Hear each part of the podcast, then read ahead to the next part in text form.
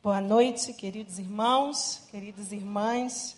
Que a graça, que a paz do nosso Senhor Jesus Cristo esteja sobre a sua vida, sobre a sua casa. Que o Senhor possa falar ao seu coração nesta noite, porque eu tenho a certeza de que você não veio aqui em vão. E como a palavra de Deus não volta vazia, eu creio que Deus nos trouxe aqui nesta noite para ouvirmos a Sua palavra, para meditarmos naquilo que Ele tem colocado no meu coração durante esta semana. Assim eu entendo, para trazer a você. E com certeza, primeiramente, Deus falou ao meu coração, porque é assim que Deus faz conosco. E quando a palavra não nos toca, é impossível levá-la adiante. E o Senhor sabe como você entrou aqui nesta noite. Eu não sei, não conheço muitos aqui, mas o Senhor sabe.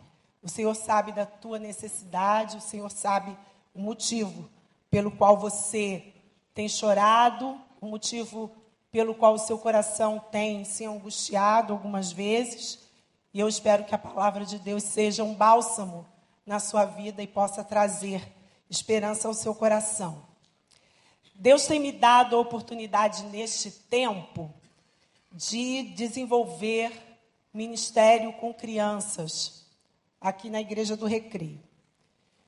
E eu confesso aos irmãos que todas as vezes que eu me dirijo até o Recriança e lá tenho a oportunidade de estar junto com as crianças, é sempre uma oportunidade que eu tenho de lembrar da minha infância. Estar com as crianças é também se fazer criança, em alguns momentos. E eu me recordo de várias fases da minha infância e de vários momentos, felizes e tristes, logicamente, porque a criança também tem momentos difíceis na sua vida, mas eu me recordo com grande carinho e tenho recordações muito boas da minha infância. E às vezes me pego pensando: ah, como seria bom se eu voltasse a ser criança. E aqui eu tenho muitos adultos, nós temos muitos adultos aqui. Eu queria perguntar isso para você. Você já pensou alguma vez assim, você que já fez 25, 30, 40, 50, não sei. Você já pensou alguma vez em voltar a ser criança, querer ser criança de novo. Quantos já tiveram essa sensação, esse desejo? Quase 100% do auditório. Por quê? Porque ser criança e fazer parte né, da infância é algo rico, a gente não pensa em problemas, a gente não tem conta para pagar, a gente não tem que ficar pensando em algumas coisas que a vida adulta acabam trazendo para nós como consequências, não é verdade? Nós fantasiamos muitas coisas e às vezes a gente, depois de adulto, esquece um pouco que a gente foi criança e perde também aquele encanto em algumas questões. Quando a gente vai crescendo um pouco mais e se tornando adolescente, a gente começa a desenvolver os nossos sonhos, a pensar no futuro de uma forma mais efetiva. E aí então a gente começa a desenvolver projetos que vão amadurecendo no nosso coração. Só que com o passar dos anos, eu não sei o que, que acontece, que muitos desses sonhos, muitos desses projetos que nós, da infância para a adolescência, nutrimos no nosso coração, acabam se perdendo. Alguns deles eram bobagens mesmo, e ainda bem que ficaram para trás e a gente sabe que se se concretizassem a gente não ia ter muito futuro mesmo. Mas existem outros que estavam no nosso coração de uma forma tão apegada, algo que a gente sonhava tanto, que a gente muitas vezes até investiu o nosso tempo, as nossas energias. E esses sonhos, esses planos acabaram se perdendo por algum motivo ao longo da nossa história. Talvez nós não tenhamos tido um empenho que deveríamos naquilo e esses sonhos, esses planos acabaram se perdendo. Ou então alguma circunstância na nossa vida acabou impedindo esses sonhos de se realizarem. Eu não sei. Talvez você tenha entrado aqui nessa noite e agora você está parando para pensar: realmente, eu tinha sonhos que acabaram se perdendo no caminho. E eu quero dizer para você que esses sonhos que haviam no seu coração, que você nutria, talvez alguns desses sonhos não tenham sido plantados pelo Senhor. E aí, é bom mesmo que esses sonhos se dissipem, que eles vão embora, porque a palavra de Deus diz que Deus tem para nós sonhos muito mais além daquilo que a gente pode pensar, daquilo que a gente pode imaginar. E os planos de Deus para as nossas vidas e os sonhos que Ele tem para nós são sonhos perfeitos, são sonhos e planos de paz e de prosperidade. Então, aquilo que Deus não plantou no nosso coração é melhor mesmo que vá embora. Porque Deus sabe, nós sabemos também que não serão bons para nós. Mas existem sonhos, existem planos que foram que foi Deus quem colocou no nosso coração. E por algumas razões, esses planos não se concretizaram. E eu gostaria de dizer para você nesta noite que Deus quer restaurar esses sonhos, esses planos que se perderam com o tempo. Deus quer restaurar os sonhos, Deus quer restaurar a fé no nosso coração, para que possamos crer e ter a esperança de que Deus há de fazer em nós e através de nós muitas coisas. E eu gostaria de compartilhar com você um texto da palavra de Deus no Antigo Testamento, que vai falar sobre alguns sonhos. E Deus é tão maravilhoso que ele permite que essas histórias sejam registradas para o nosso bem, para o nosso crescimento, para desenvolver em nós essa esperança. Então eu gostaria de convidar você a abrir a sua Bíblia no livro de Segundo Reis, capítulo 4, segundo livro dos Reis, capítulo 4. Esse capítulo é chamado o capítulo dos milagres. Nós vamos ver que nesse capítulo, só nesse capítulo aí, nós vamos encontrar quatro milagres que foram realizados por Deus através do profeta Eliseu. Então, nós vemos aí, do versículo 1 até o versículo 7, o milagre do azeite depois, do versículo 8 até o versículo 36, o milagre da ressurreição do filho da sunamita. Vemos depois, do 38 até o 41, o milagre que é chamado a morte na panela. E do 42 até o final do capítulo, o milagre dos pães, o milagre da multiplicação dos pães. A época em que esses milagres foram realizados, e aqui, como nós lemos, é um livro de registro do reinado do povo de Israel, livro dos reis, reinava o rei Jorão. Talvez você nunca tenha ouvido falar do rei Jorão, mas é possível que você, que já leu o Antigo Testamento, conheça ou já tenha ouvido falar dos pais de Jorão. O pai de Jorão foi Acabe e a mãe de Jorão, a famosa Jezabel. Então vocês hão de convir comigo, de concordar, que o filho, por seguir os passos do pai e da mãe, não deu para boa coisa. Né? Porque tanto Acabe quanto Jezabel não deixaram registradas coisas boas no seu reinado. Foram um homem e uma mulher um tanto quanto desobedientes e viviam longe da presença do Senhor. E esse rei seguiu os passos dos seus pais e fez aquilo que o Senhor reprovava, que é o que a palavra nos diz. Ele foi um pouquinho melhor que o pai, mas ele persistiu em muitos outros pecados. E é nesse momento da história que surge o profeta Eliseu. E o ministério do profeta Eliseu foi um ministério marcado por muitos milagres. Aliás, ele é conhecido como o profeta dos milagres. E nesse primeiro momento, nesse, logo no início desse capítulo, nós vamos ver o, o milagre do azeite.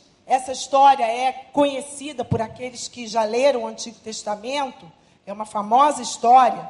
Nós vemos uma mulher viúva. Essa mulher, ela era casada com um dos discípulos do profeta Eliseu, e agora ele havia morrido. E ela vai então ao profeta Eliseu com um problema, com uma dificuldade. Ela contou ao profeta que o seu marido havia morrido, que ela estava correndo o risco agora de perder os seus dois filhos para um credor que havia batido na sua casa e exigido a ela que pagasse a dívida que ela havia então contraído. Se ela não pagasse essa dívida, ele levaria os seus dois filhos e tornaria esses filhos escravos. E essa mulher, então, nesse momento de dificuldade, vai recorrer e pedir ajuda ao profeta, porque ela não tinha como pagar a dívida. A situação da viúva naquela época era muito complicada. Provavelmente seus filhos ainda não tinham idade para trabalhar, e essa mulher então passou a viver uma condição financeira bastante precária. E provavelmente ela foi pedindo emprestado e depois chegou no momento em que ela não tinha mais como pagar. E agora, além de ter perdido seu marido, a sua segurança e da dívida, ela ainda corria o risco de perder o bem mais precioso, que eram os seus filhos. E essa mulher precisou tomar uma atitude. Só que essa atitude precisava ser regada de humildade. Porque ela precisou pedir ajuda. Ela foi até aquele que, na visão dela, teria condições de ajudá-la. E esse é o primeiro ponto que eu gostaria de abordar com você nessa noite. Nós, ao enfrentarmos as nossas dificuldades, ao vermos muitas vezes os nossos sonhos que não são realizados, os planos que fracassaram, precisamos retornar ao Senhor com o espírito de humildade. Irmos àquele que é a fonte, aquele que vai resolver o nosso problema, aquele que vai nos dar direção com humildade. Sabendo que nós, pelas nossas próprias forças, e já tendo chegado ao nosso limite, não temos mais como prosseguir. E precisamos daquele único que pode resolver os nossos problemas. Não pelas nossas forças, não pelo nosso conhecimento, não pela nossa capacidade, não pela nossa criatividade, mas na força do nosso Deus. Portanto, assim como essa mulher se humilhou, e eu imagino o quanto de vergonha aquela mulher sofria pelo seu estado, pela sua necessidade por não ter mais o que fazer. E ela vai até o profeta e pede a ele ajuda. E o profeta, Eliseu faz a ela uma pergunta. E ele pergunta para ela, no versículo 2: Como posso ajudá-la? Como posso ajudá-la?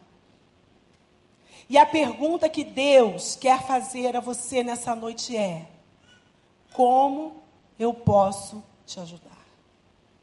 Você, mulher, você, homem, como eu posso te ajudar? Não é que Deus não saiba aquilo que precisamos, aquilo que necessitamos, mas Ele pergunta a si mesmo. Porque Ele quer ver e ouvir da nossa própria boca aquilo que necessitamos. Para que nós possamos ir a Ele com o espírito de humildade saber: Senhor, realmente eu preciso do Senhor. Só o Senhor pode me ajudar. O Senhor pode me ajudar. Como posso ajudá-la? E aí o profeta Eliseu diz a ela: Olha, você vai fazer o seguinte. Você vai pedir emprestadas vasilhas a todos os seus vizinhos. Acho que a última coisa que essa mulher queria ouvir nesse momento era pedir emprestado. Porque ela já estava numa situação de tanto pedir, emprestado, não ter mais como pagar, agora eu vou pedir emprestado de novo. É. Os métodos de Deus muitas vezes são esquisitos para nós, mas Deus tem os seus propósitos. Você vai se humilhar um pouco mais. Você vai agora até os seus vizinhos e vai pedir emprestadas vasilhas. Mas olha, peça muitas. Foi a ordem do profeta: peça muitas. Depois, entre em casa com seus filhos e feche a porta. Derrame daquele azeite em cada vasilha e vá separando os que você for enchendo. Depois disso, ela foi embora, fechou-se em casa com seus filhos e começou a encher as vasilhas que eles lhe traziam. Quando todas as vasilhas estavam cheias, ela disse a um dos filhos: Traga-me mais uma. Mas ele respondeu: Já acabaram. Então o azeite parou de correr. Uma segunda questão que envolveu a situação na qual essa mulher vivia, além da atitude de humildade que ela precisou manifestar foi a sua fé. O profeta disse a ela: recolha o máximo que você puder. Ela, com certeza, no primeiro momento, não estava entendendo nada, mas ela fez. Ela obedeceu. Ela agiu com fé. Agora ela deveria pedir emprestado novamente, mas não seria mais dinheiro, e sim vasilhas. Vasilhas que seriam enchidas com azeite, e toda a quantidade arrecadada serviria para ser vendida. E com esse dinheiro ela poderia pagar todas as suas dívidas e ainda viver com o resto da sua vida com o que sobrasse, porque foi isso exatamente o que aconteceu na medida da sua fé, ela foi abençoada. E tantas vasilhas ela recolheu, tanto o azeite foi derramado. E com aquele azeite, ela pôde vender, e o dinheiro deu para que ela pagasse os seus credores, impedindo que os seus filhos fossem levados escravos, e ainda sobrou. Porque essa mulher teve fé. E se a fé dela tivesse sido maior, e se ela tivesse recolhido mais vasilhas, mais azeite e, consequentemente, mais dinheiro. Mas foi o que a sua fé conseguiu alcançar. E essa mulher teve o seu problema resolvido. Os milagres de Deus atingem os pobres e os necessitados. Você crê nisso? Talvez você não seja pobre financeiramente, necessitado, necessitada de pão, de alimento, mas você está pobre nos seus sonhos, nos seus planos, necessitado necessitada de algo que Deus precisa fazer na sua vida. Se esse é seu caso, duas atitudes: humildade e fé. Humildade e fé. A partir do versículo 8, nós vemos agora uma outra história totalmente diferente, totalmente inversa da primeira.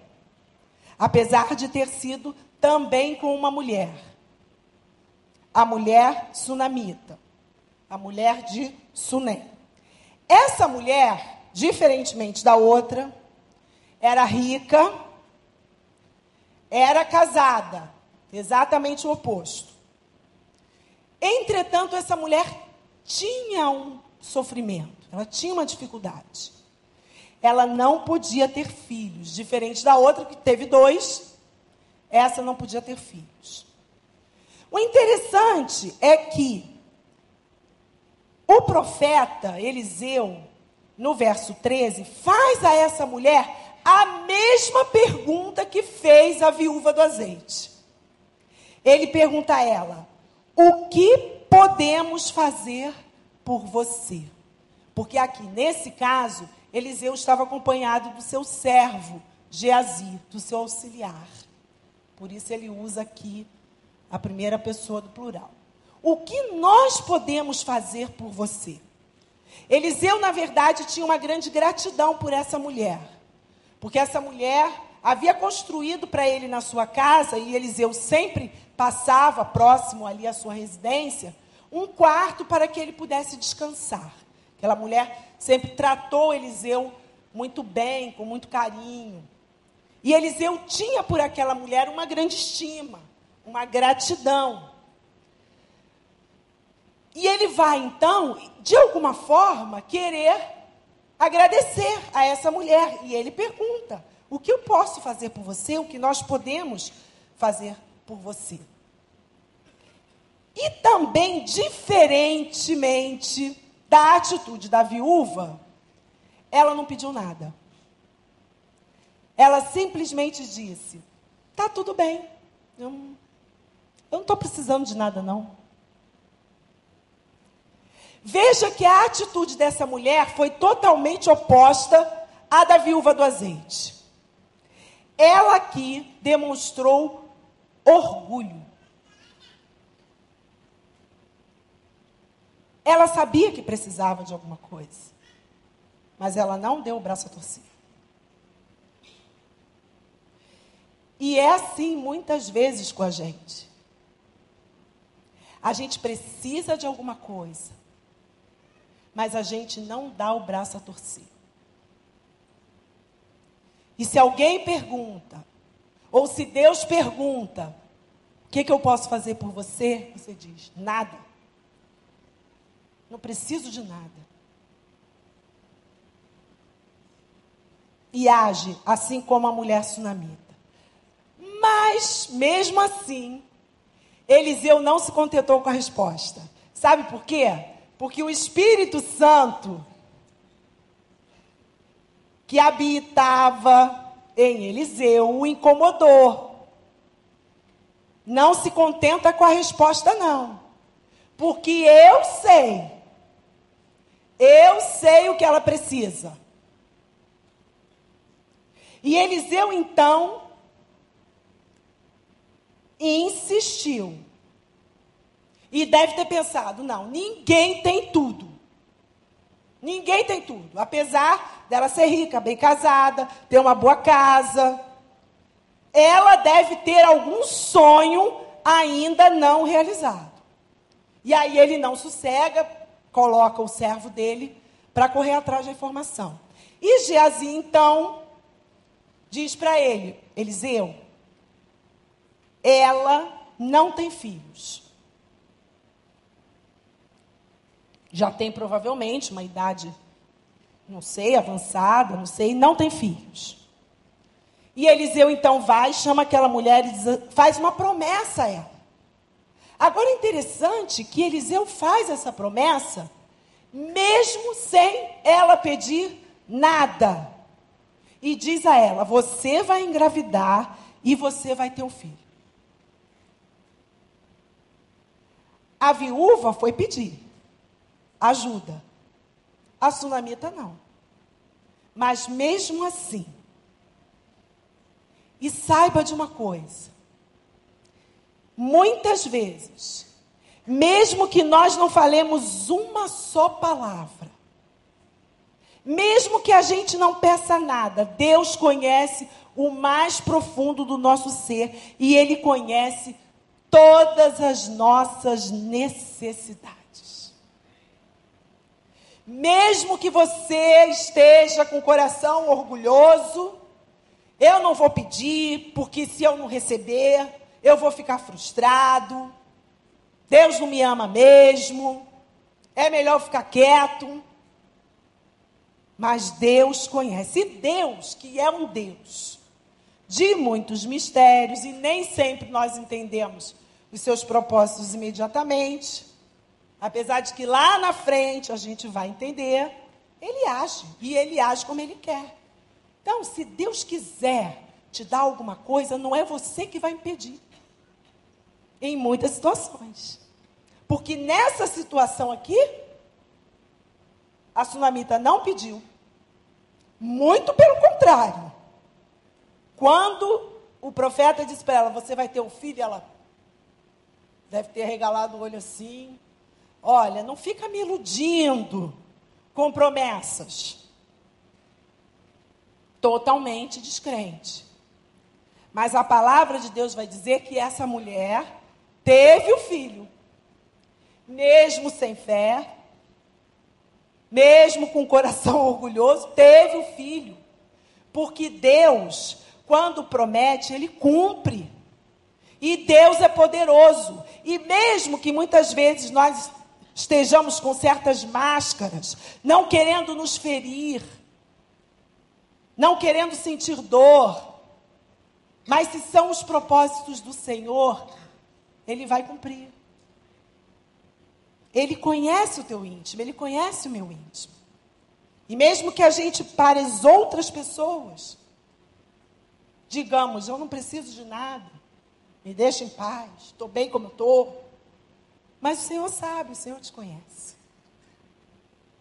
E se for da sua soberania, Ele vai, vai cumprir. Vamos entender a mente do Senhor? Quem? Quem um dia entendeu. Para uma foi preciso fé. Para outra, não. Uma, o coração humilde. A outra, travada. Mas Deus cumpriu os seus propósitos. Agora, a história da tsunamita não terminou aqui. Porque mais tarde, o seu filho, quando se tornou adolescente, morreu. Que estranho, né? Morreu. Imagina. Uma mulher idosa, um único filho que ela desejava, mas que ela não pediu, agora morto. Situação estranha, confusa, muito confusa.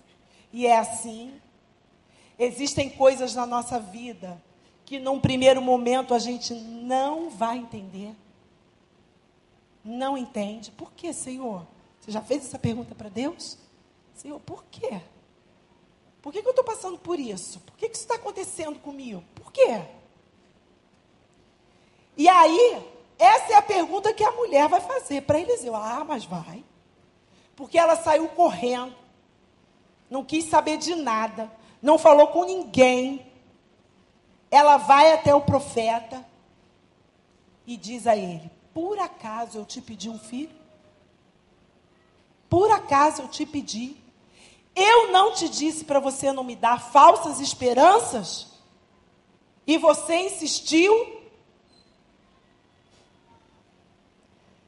Mas o nosso Deus, o Deus de milagre, o Deus que restaura sonhos, com fé ou sem fé, mais uma vez opera.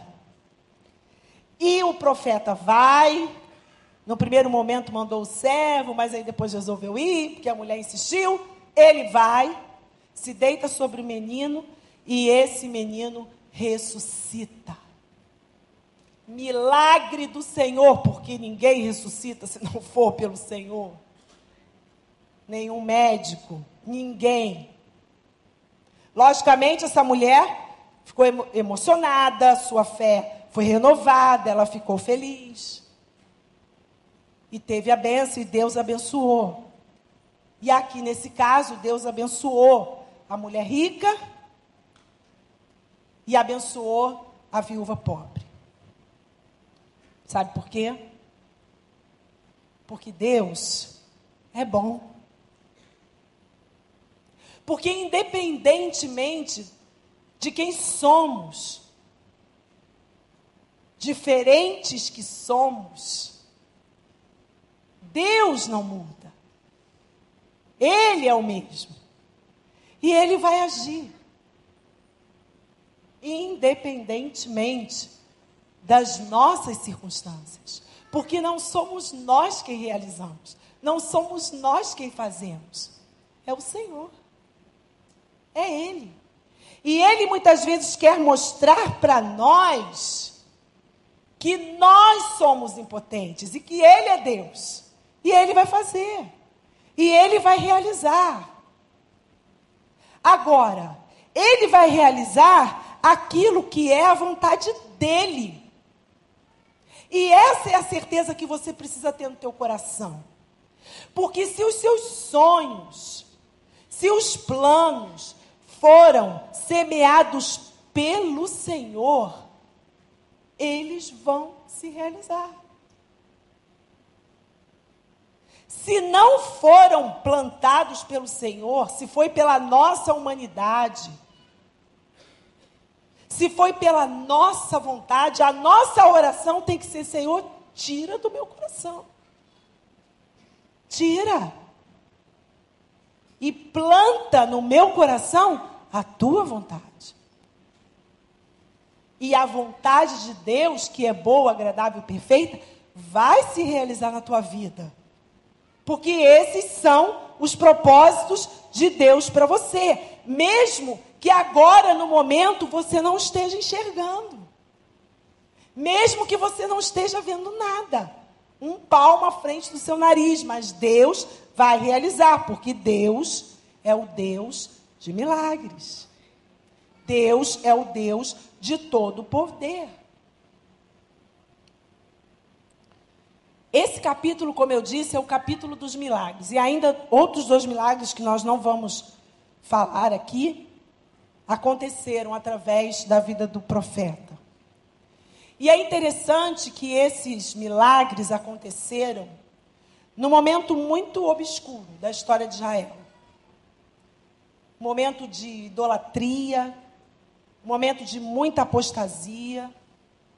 E nesse momento escuro, Deus levantou um profeta para mostrar ao povo que ele, o Senhor, é verdadeiro, é poderoso, tem o domínio absoluto sobre tudo e sobre todos não é muito diferente dos dias que nós estamos vivendo hoje, na é verdade?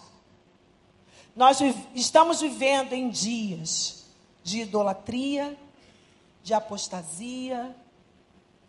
Nós estamos vivendo dias de desonestidade, de corrupção. Mas mesmo nas circunstâncias negras que nos envolvem, nós podemos ter a certeza que existe um Deus que é verdadeiro, que não se deixa corromper, que é poderoso, que tem o domínio absoluto sobre tudo, sobre todos, e isso é demonstrado através da manifestação poderosa e bondosa do seu poder.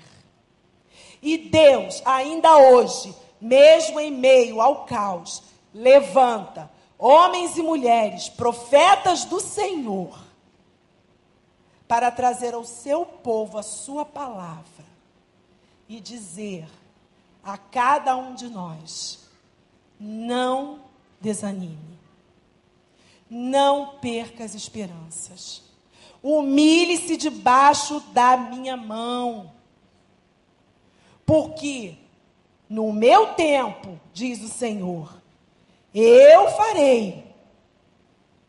Não é homem nenhum, não é domínio nenhum, sou eu, o Senhor, através da minha poderosa e bondosa mão. E é muito bom nós crermos num Deus que está vivo. Que várias vezes, por causa do seu amor, da sua bondade, do seu poder, realiza milagres na nossa vida. O maior milagre da nossa vida foi a salvação em Jesus Cristo. Esse é o maior milagre. E eu quero dizer a você que entrou aqui nessa noite, que ainda não teve a experiência deste milagre. Eu quero dizer para você que essa é a porta de entrada. E que Jesus está de braços abertos para receber você, porque ele morreu por você. E esse foi o maior milagre. Deus ter enviado o seu filho ao mundo para morrer por mim, para morrer por você. E além desse grande milagre, Deus ainda tem milagres para nós. Crendo você ou não, Deus tem. Porque os propósitos do Senhor não podem ser frustrados. E o Senhor há de cumprir.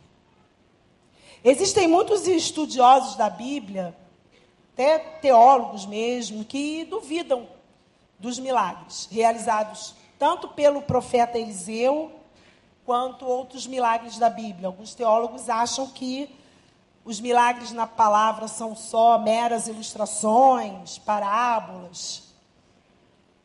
Mas no texto bíblico não há nenhuma razão e nada vai dizer o contrário. Então nós podemos acreditar sim em milagres.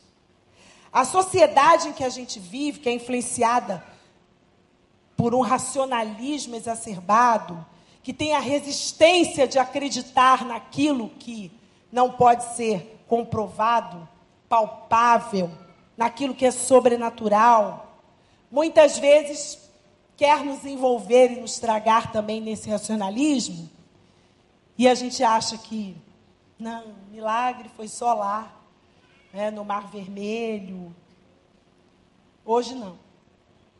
Hoje Deus não faz mais. Agora a gente precisa parar para pensar e raciocinar, aí sim, que se nós cremos em um Deus que teve o poder para criar o mundo, se nós cremos num Deus que teve o poder de nos criar na forma que nós somos, será que podemos duvidar de que Deus tem o poder para interferir no mundo? Que Ele não tem esse poder para interferir no mundo? Se Deus criou o universo com tudo que Ele tem, não é fácil para Deus intervir num determinado momento pequeno da história, que é a nossa vida? Existe alguma coisa difícil para o Senhor? A palavra de Deus pergunta isso. Existe alguma coisa difícil para o Senhor, o Criador do universo, o Criador de todas as coisas, o nosso Criador? Existe alguma coisa difícil para Deus? Não. Portanto, não duvide do poder de Deus para intervir na sua vida. Não duvide. Se te falta fé, se me falta fé, vá à palavra e veja os milagres. Os milagres que o Senhor deixou registrado na sua palavra e veja que eles são verdadeiros. mesmo que pareça esquisito aos nossos olhos. Porque eu imagino que para a mulher sunamita deve ter sido esquisito. Ela ter recebido alguma coisa. E a impressão que algumas vezes dá é que Deus gosta de colocar a gente num, num carrinho de montanha-russa, né? E a vida às vezes é assim. Parece que Deus gosta de que a gente passe por fortes emoções. Aí uma hora a gente está lá embaixo, uma hora a gente está cá em cima. E a nossa vida é assim, parece uma montanha-russa. A verdade é que Deus nos ensina muito por meio das circunstâncias. E as circunstâncias muitas vezes tiram a nossa autossustentação, o nosso conceito de autodependência que nós temos de nós mesmos. No caso da mulher sunamita, ela achou que era impossível, Deus lhe deu, mostrando para ela que não há impossíveis. Talvez essa mulher tenha se agarrado demais àquela criança. E às vezes é assim, né? A gente recebe a benção e se agarra tanto na benção, tanto no milagre, que a gente vai esquecendo do Senhor. E agora eu tenho tudo que eu preciso. Não preciso de mais nada, nem do Senhor. E aí, Deus permite às vezes que a gente perca. Vou tirar por um tempo para dar alguns ensinamentos. Isso não é porque Deus não gosta da gente, que Ele quer brincar com a gente, que Ele quer ver a gente desesperado no carrinho da montanha russa. Não é isso. Mas Deus não divide a glória dele com ninguém. Deus quer o nosso coração por inteiro. E Ele permite, muitas vezes, que a gente passe pelas provas, porque Ele sabe que elas serão positivas, importantes, mesmo que a gente não entenda no momento, mas a gente vai entender depois. Mas Deus, o Deus da graça, assim como restituiu o filho da sunamita, porque Ele é bom e o seu amor dura para sempre, ele hoje, nessa noite, está disposto também a restituir aquilo que você esqueceu lá atrás, ou aquilo que você perdeu. Essa mensagem não é uma mensagem positivista. Eu creio no poder de Deus. E Deus sabe quem Ele trouxe aqui. E Ele sabe para quem é essa palavra. Nem sempre nós vamos entender os caminhos de Deus. Existem muitos mistérios, muitos. Mas saiba, não deixe de crer que Deus é um Deus de milagres. É um Deus misterioso, sim, mas também é um Deus bondoso, é um Deus misericordioso, é um Deus poderoso. E ele se revela a nós com bondade, com amor, com graça, com misericórdia. E hoje é dia de restauração de sonhos e de fé. Você concorda comigo? Com quem é que você se identifica hoje? Nós temos duas situações aqui a viúva pobre, necessitada, que chegou no fundo do poço e ela só tem uma saída. Uma saída. Confiar que Deus é capaz de multiplicar o pouco que ela tem. E aí eu quero perguntar para você: qual é o seu pouco que você precisa entregar hoje para Deus. É pouca saúde, é pouca fé, é pouco relacionamento, é pouco casamento, é pouco, é pouco. O que que você tem? Qual é o seu pouco? Que Deus quer transformar em muito, que Ele quer restituir na sua vida. Pode ser que você esteja, esteja se identificando com essa mulher, a que tinha pouco. Mas talvez você se identifique com a sunamita. Talvez no primeiro momento da história, orgulhosa. ou orgulhoso. Não, não preciso de nada, não. Preciso não. Mas Deus sabe que você precisa. Ele sabe o que está lá dentro do seu coração, que ninguém está vendo, mas Ele está. E Ele sabe que você precisa. Você precisa de salvação. Você precisa de perdão. Você precisa de restauração. Você precisa e Deus quer restaurar. Ou talvez você se identifique com a tsunamita depois do nascimento do filho. Né? Agora eu tenho tudo, eu sou autossuficiente, não preciso de nada. Tenho tudo. Tenho um bom casamento, tenho filhos, tenho saúde, tenho casa, tenho diploma, tenho carro, roupa, sapato, tudo.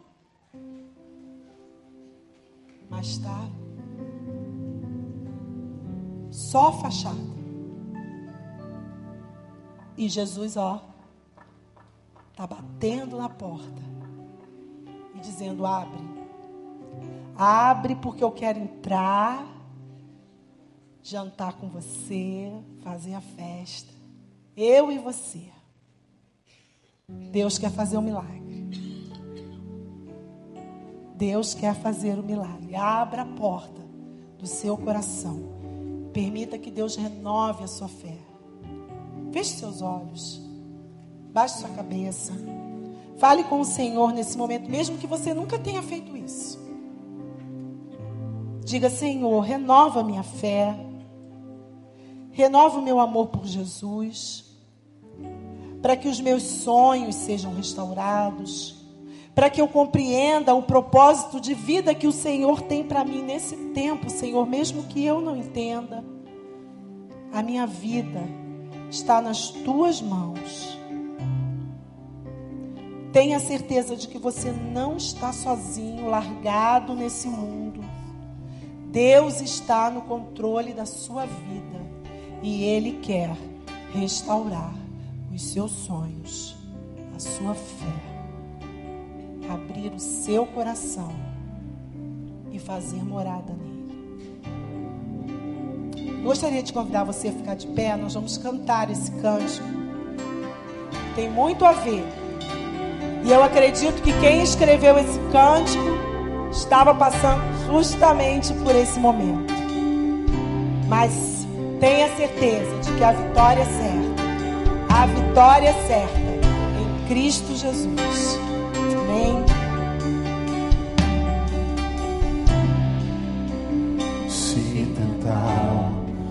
Matar os teus sonhos, sufocando o teu coração. Se lançaram você numa cova e ferido perdeu a visão. Se tentaram matar os teus sonhos, sufocando o seu coração se lançaram você numa cova e ferido perdeu a visão. Não desista, não desista, não pare de crer. Os sonhos de Deus jamais Se for do Senhor, jamais não pare de lutar, não pare de adorar. Levanta seus olhos e vê, Deus está restaurando os teus sonhos, a tua visão.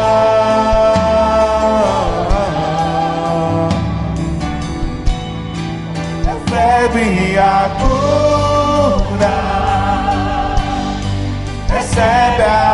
unção, unção de ousadia, unção de conquista, unção de multiplicação. Recebe a cura, recebe a unção, ousadia, unção de conquista, unção de multiplicação. Pai querido, Pai amado, louvado seja o teu nome pela tua palavra, ó Deus, tão grandiosa que penetra o nosso coração e o mais profundo da nossa alma. Obrigada, Senhor, porque o Senhor se importa conosco, porque o Senhor tem planos, porque o Senhor tem sonhos para as nossas vidas. Dá-nos, ó Deus, fé. Dá-nos, ó Deus, capacidade de olhar e de ter a visão de contemplar, ó Deus, as maravilhas que o Senhor tem proposto para nós.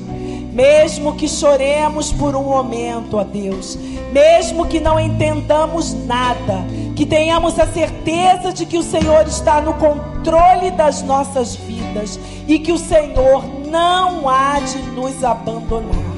Ó Deus, o Senhor conhece cada coração que entrou aqui nesta noite. Ó Pai, que o Senhor possa salvar vidas nesta noite.